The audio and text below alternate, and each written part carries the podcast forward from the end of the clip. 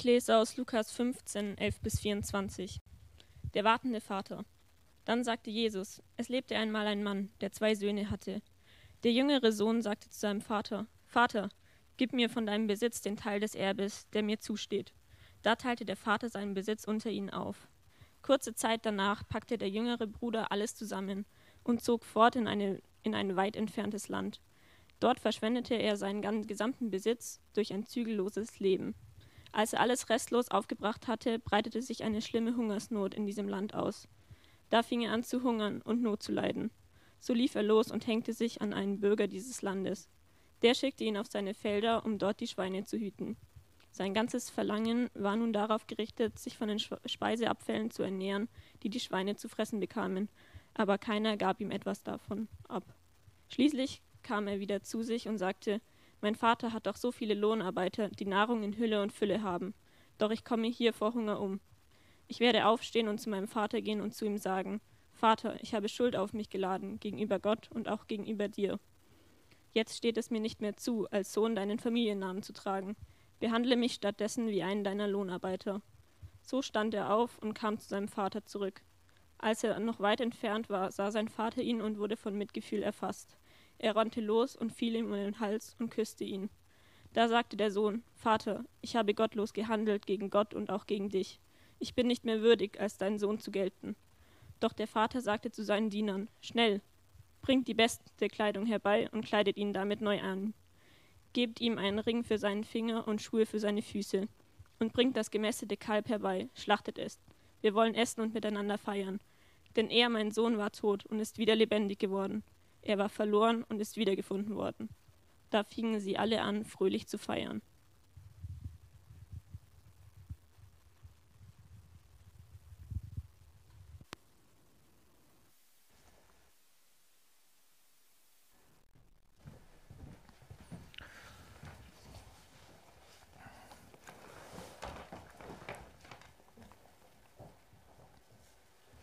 Wir sind als Gemeinde auf einem Weg miteinander, möchte ich kurz mit reinnehmen, wenn du heute so zum ersten Mal da bist, dass du weißt, wo wir stehen. Äh, wir haben äh, eine Gemeindefreizeit gehabt vor, jetzt sind es glaube ich fünf Wochen am Forgenhof. Einige von euch waren dabei im Allgäu. Wir haben dort über vier verschiedene Themen nachgedacht, alles so rings um das Thema Gebet. Und wir haben im Vorfeld dieser Gemeindefreizeit schon einmal diese jeweiligen Themen hier mit einer Predigt bedacht. Und eine dieser Predigten ging auch über das Thema Buße und Beichte. Hans-Jörg Gronsdorf hat sie gehalten.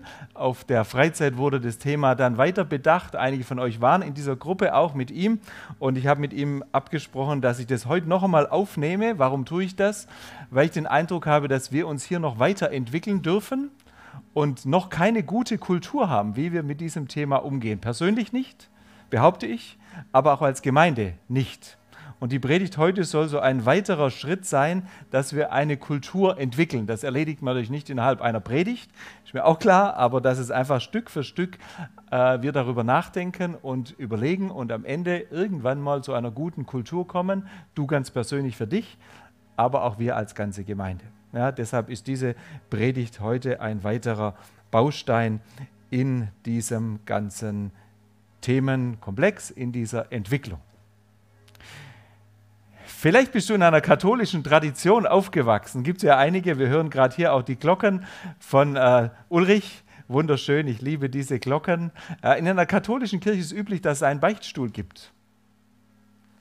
Und ich dachte immer wieder, wie schön eigentlich so einen Beichtstuhl zu haben. Nicht, weil das so schön geschnitzte Dinge sind und irgendwie so netter drin zu sitzen ist, sondern weil es ein guter Ort ist. Diese Themen, die dir schwer sind, loszuwerden. Ich weiß auch durch manche, ich komme nicht aus einer katholischen Tradition, ich kenne das nicht, aber ich weiß von einigen, die aus dieser Tradition kommen, dass für sie dieses Thema schwierig besetzt ist. Deshalb hoffe ich, dass wir heute den Turnaround hinkriegen, dass du diese Erfahrungen, die du mit diesem Thema hast, äh, auf der Seite oder hinten ablegen kannst und du wirklich zu diesem schönen, zu diesem wertvollen, zu diesem ganz befreienden Moment durchdringen kannst, wo du sagst, wow, was ist es für eine gute Gelegenheit. Und wir finden angemessene Formen, wie wir mit diesem Thema umgehen können. es bleibt ja die Frage, wie, wie machen wir das eigentlich? Wenn wir merken, ich habe es vorher den Kindern gefragt, wie machen wir das einfach, wie machen wir das eigentlich, wenn wir merken, wir sind schuldig geworden?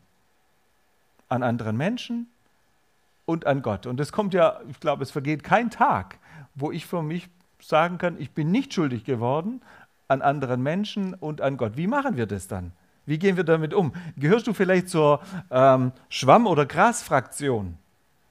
Ja, so Schwamm drüber und wird schon Gras drüber wachsen und naja, am nächsten Tag ist alles nicht mehr so heiß, wie es mal gekocht. Nee, wie war das? So ähnlich? Ja, ihr versteht?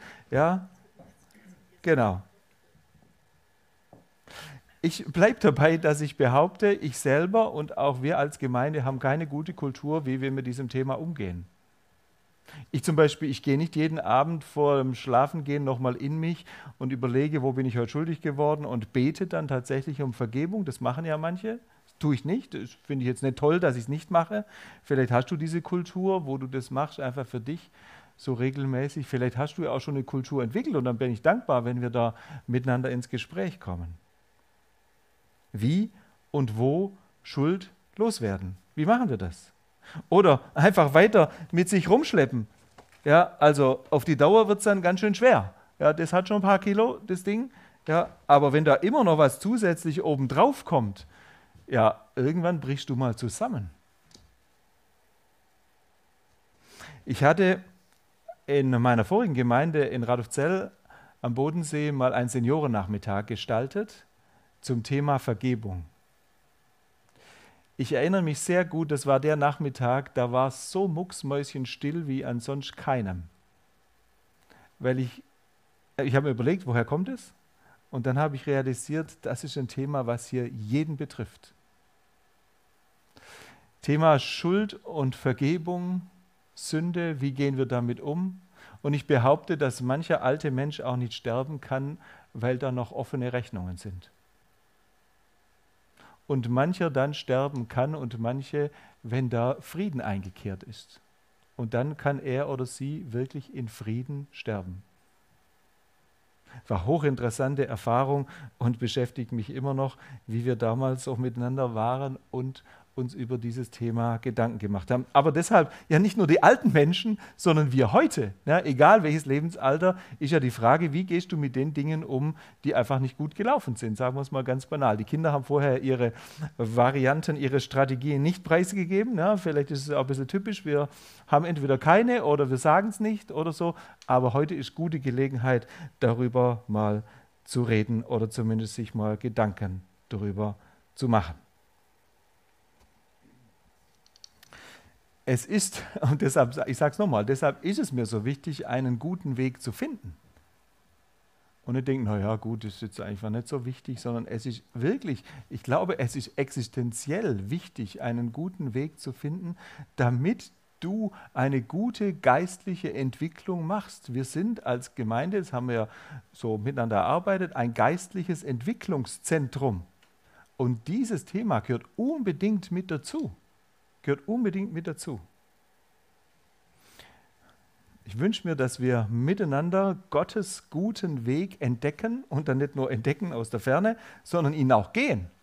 Schritt für Schritt. Gott hat Wege für uns und ich möchte heute so eine Schneise schlagen, wohl wissen, dass man nicht alles sagen kann, das ist immer so in der Predigt, aber mal eine Schneise, Schneise schlagen und gucken, äh, äh, wie das für dich auch passt. Ich hoffe, dass du ermutigt wirst, diesen Weg dann auch mitzugehen und du dich in diesem Bereich auch weiterentwickelst. Okay. Wir haben bei der Abendmahlsfeier an der Gemeindefreizeit und auch an der letzten Abendmahlsfeier hier an äh, Palmsonntag schon eine persönliche Zeit gehabt, der Stille, der persönlichen Beichte. Ja, das war eine Form. Ähm, und heute geht es jetzt mehr um das Bekennen von Schuld und Sünde vor einer anderen Person. Ich möchte ja gerne erklären, warum das wichtig ist und auch, sagen wir mal so, vielleicht auch noch eine stärkere Wirkung für dich hat. Nicht, weil es mehr vergeben ist, aber weil es für dich persönlich noch besser und noch intensiver ist. Äh, und deshalb möchte ich dir diese Perspektive heute vor Augen führen. Die ersten Schritte sind ja manchmal ganz schön schwer. Buße und Beichte, das sind zwei Begriffe, boah, die sind. Pff, Eher schwer, oder? Mal eine kurze Umfrage. Äh, wie schaut es da bitte aus? Ist dieser Begriff, diese beiden Begriffe eher negativ besetzt, eher neutral oder eher positiv? Für wen sind diese beiden Begriffe Buße und Beichte eher negativ besetzt? Der hebe mal kurz seine Hand. Ja, okay, ich sehe ein paar. Für wen sind die eher neutral? Ja, und für wen sind die eher positiv? Okay, das war jetzt 27 zu 23 zu 92 Prozent. Nein, aber die anderen haben alle noch geschlafen oder trauen sich nicht. Okay, ja, also es ist so, ich fand es interessant, dass es doch von allem so ein bisschen was gab. Na, ist ja auch vielleicht eine schwierige Frage, so aus dem Stand. Seit Jetzt kurzer Einblick Kirchengeschichte, finde ich ja immer hochspannend. Äh, habe mich da jetzt auch ein bisschen durchgelesen, was da so alles war. Und ich habe gestaunt über diesem Thema, was es da schon alles gab. Also tolle Entwicklungen und auch schwierige Entwicklungen. Ja, also vielleicht hast du das noch so im Hinterkopf, wenn du aus einer katholischen Tradition kommst, die ich nicht irgendwie schlecht reden möchte, keinesfalls, ne? sondern da haben sich manche Dinge ja auch entwickelt. Seit 1215 also schon ein paar Jahre her, war es in der katholischen Kirche Pflicht, dass jeder katholische Christ einmal im Jahr zur Privatbeichte ging. Vielleicht hast du das selber so erlebt, ja, einmal im Jahr dahin zu gehen. Und dann entwickelt sich das, hat sich das je länger, je mehr so zu einem Tauschgeschäft, nenne ich es mal, entwickelt. Für eine bestimmte Art von Sünden, die du da bekannt hast, musstest du bestimmte Dinge tun. Ja? Schon viel früher, seit dem Jahr 450 nach Christus, gab es Kataloge, also wirkliche Bücher anscheinend, mit präzisen Angaben einer Bußleistung für eine bestimmte Sünde. Fasten, Gebete, Züchtigungen, Geldleistungen, alles, was man da tun konnte. Interessanterweise oder vielleicht dummerweise gab es unterschiedliche Bücher und da war es nicht einheitlich und da gab es große Konfusionen. Ja, für was ist jetzt was irgendwie, also war dann schwierig. Man hat es nochmal versucht, im Mittelalter das zu ordnen, ähm, zu vereinheitlichen, aber diese Versuche sind gescheitert und seit dem Jahr 1140 gibt es diese Bußbücher offiziell nicht mehr. Die Praxis für bestimmte Sünden, bestimmte Gegenleistungen zu bringen, ist aber geblieben und vielleicht ist dir das, wenn du aus dieser Tradition kommst, auch noch bewusst. Auf diesem Hintergrund, lass uns mal einen Blick werfen auf das, was durch Martin Luther in der Reformation geschehen ist. Nein, das kann nicht sein, dachte Martin Luther. Der Priester ist nicht der geistliche Richter, der stellvertretend für Gott ein Urteil spricht. Nein, das kann nicht sein. Dahinter stand ja ganz oft das Bild, und es hat sich, glaube ich, bei den Leuten schon ziemlich tief eingeprägt, eines strafenden Gottes, der in unerbittlicher Strenge das ewige Strafgericht vollziehen wird, wenn nicht der Sünder von Angst und Reue getrieben zur Buße findet. Schuld und Sünde bekennen ist das eine. Die Frage ist ja, aus welcher Motivation heraus tue ich denn das? Und ich stelle mir das schrecklich vor, wenn ein Mensch so von Angst getrieben dahin geht und dann tief kramt in seiner Seele, ob nicht nur irgendwas ist, ob er ja alles genannt hat, um ja diesem strafenden Gott irgendwie gerecht werden zu können. Was muss das für eine Qual sein für einen Menschen, der so denkt? Wie befreiend leuchtet auf diesem niederdrückenden Hintergrund die Entdeckung der Rechtfertigung des Sünders aus Gnade, ne, durch Martin Luther in der Reformation aufleuchtend. Allein durch den Glauben, allein durch die Gnade wirst du vor Gott gerecht, ohne Werke. Die Buße, die Beichte, diese beiden Begriffe, ist ein bisschen schwierig, die auseinanderzuhalten. Ich brauche sie beide zusammen. Die Buße, die Beichte, das, ich nenne es mal das Ehrlichwerden vor Gott. Das Ehrlichwerden vor Gott ist ab jetzt eine Begegnung des Sünders mit der Liebe Gottes durch Jesus Christus. Merkt ihr, wie das einen ganz großen Wechsel gab? Die, die, das Ehrlichwerden vor Gott ist ab jetzt die Begegnung des Sünders mit der Liebe Gottes in Jesus Christus. Und nicht mehr eine Begegnung mit der unerbittlich fordernden Gerechtigkeit eines richtenden Gottes. Das ist ein Riesen, also eigentlich ist es diametral auseinander, das ist was ganz anderes. Der Schwerpunkt der Beichte liegt bei Luther jetzt nicht mehr bei dem, was der Mensch tut. Ja, er bekennt seine Sünde, das ist gut und richtig. Das Eigentliche aber tut Gott. Er schenkt die Vergebung. Auch für die Sünden, die dir nicht bewusst sind. Ja, das ist ja nochmal ein großes Thema. Ja, was ist eigentlich mit dem, was mir nicht bewusst ist? Gott schenkt die Vergebung für die Sünden, die mir nicht bewusst sind. Es gibt keinen Zwang zu einem lückenlos vollständigen Sündenbekenntnis. Wer kann das denn schon leisten? Auch für die Sünden, die mir nicht bewusst sind, bekomme ich Vergebung. Ich erinnere an Psalm 19, wo es dann so befreiend formuliert wird, vergib mir die Verfehlungen, die mir selbst nicht bewusst sind. Vielleicht könnten wir das als Anfang einer Kultur auch mit aufnehmen in unser Gebet. Vergib mir die Verfehlungen, die mir selbst nicht bewusst sind. Das ist eine wichtige Bitte.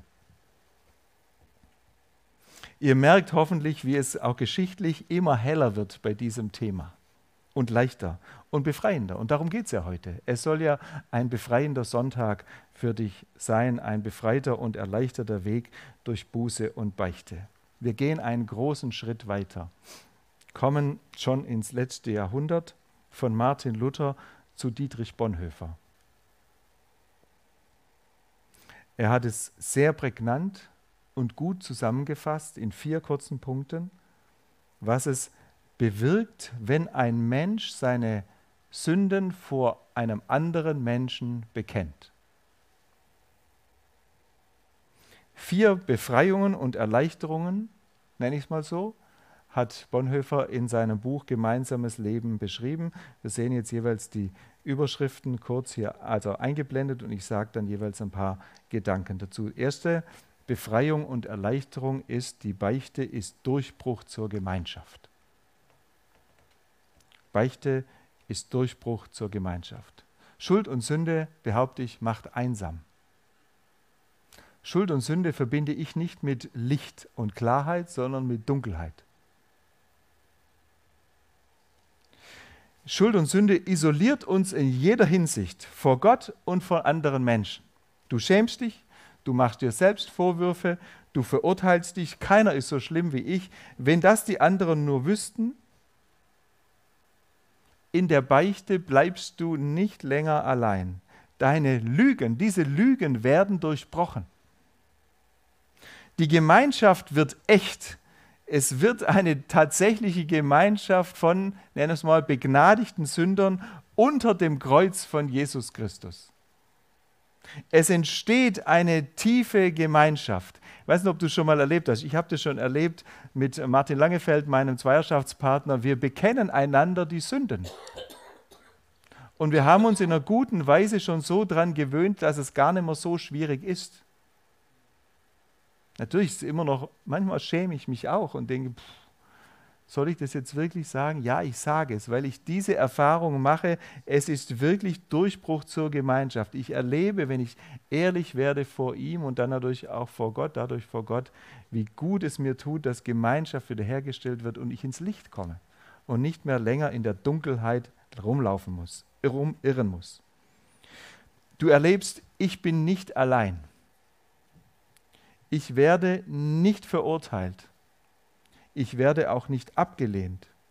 Jesus ist übrigens nicht überrascht und auch nicht erschrocken, wenn du ihm das sagst, was er da hört.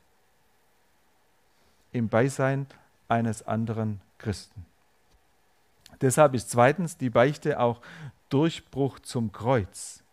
Ja, die Beichte demütigt uns, auch unseren Stolz. Sie bewahrt uns auch, die Beichte, also das Aussprechen vor einem anderen Menschen, sie bewahrt uns auch vor einer billigen Vergebung. Eine billige Vergebung, was meine ich, die wir uns nur selber zusprechen. Warum fällt es dir eigentlich leichter, dem heiligen Gott eine Schuld und Sünde zu bekennen, als das, also ganz persönlich, als es vor einem anderen Menschen auszusprechen.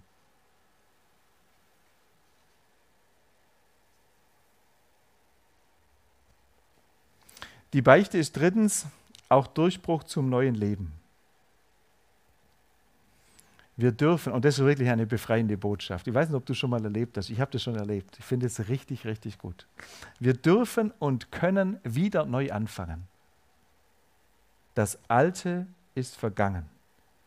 Es ist abgelegt. Es belastet dich nicht mehr. Und das sagt dir ein anderer zu im Namen Gottes. Wir ziehen befreit und entlastet weiter. Manchmal erinnern wir uns dann selber noch und dann können wir den anderen fragen, habe ich das wirklich vergeben? Hast du mir die Vergebung zugesprochen? Ja, im Namen Gottes habe ich dir die Vergebung zugesprochen. Dieses alte blöde Ding darf nicht mehr auf deinen Rücken wandern, hat nichts mehr da verloren. Es ist vergeben und auch vergessen und deshalb darfst du es getrost auch abgelegt lassen.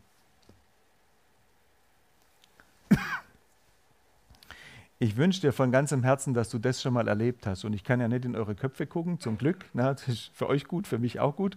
Ähm, aber ich wünsche dir von ganzem Herzen, dass du das heute erlebst. Es braucht einen Mut, einen ersten Schritt. Aber dieser Durchbruch zum neuen Leben, diese Entlastung, kannst du heute erleben. Tina Bekan ist da, Bernhard Schuster ist da von unserem Segnungsteam. Ich bin da. Andere Menschen sind da, wo du Vertrauen hast und wo du sagen kannst, lass uns nachher mal reden. Ich möchte ganz konkret etwas loswerden. Ich möchte dieses Thema nicht mehr heute mit mir heimschleppen. Ich möchte es hier lassen. Dann komm und wir reden miteinander und wir können dir im Namen Gottes die Vergebung zusprechen. Nicht wir sprechen die Vergebung zu, sondern Gott spricht dir die Vergebung zu. Willst du das? Ist immer eine Entscheidung. Ein viertes und letztes, Beichte ist Durchbruch zur Gewissheit. Die Vergebung hat einen Zeugen. Ich habe es gerade schon gesagt, diesen Menschen kann ich später fragen, wenn ich Zweifel bekomme. Hattest du mir diese Sünde wirklich im Namen Gottes vergeben? Ja, das habe ich getan, sie ist vergeben. Was dieser Zeuge im Namen Gottes gesagt hat, hat er nicht in seinem eigenen Namen gesagt, sondern im Auftrag Gottes. Ich habe deshalb keinen Grund, an der Gültigkeit der Vergebung zu zweifeln. Machen wir es ganz praktisch. Wie kann das praktisch aussehen? Du bekennst vor einem anderen Christen deine konkreten Sünden. Die Angst davor kann uns so lähmen und scheint uns schlimmer zu sein als der Tod, hat mal jemand geschrieben. Warum ist es so? Ist es dir peinlich? Schämst du dich?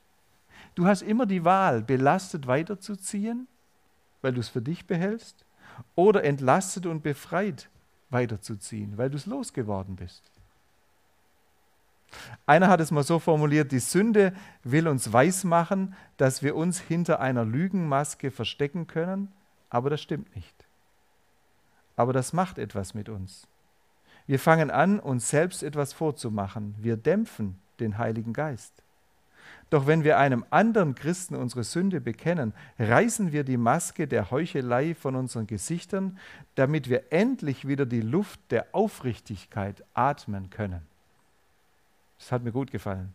Wir reißen die Maske der Heuchelei von unseren Gesichtern, damit wir endlich wieder die Luft der Aufrichtigkeit atmen können.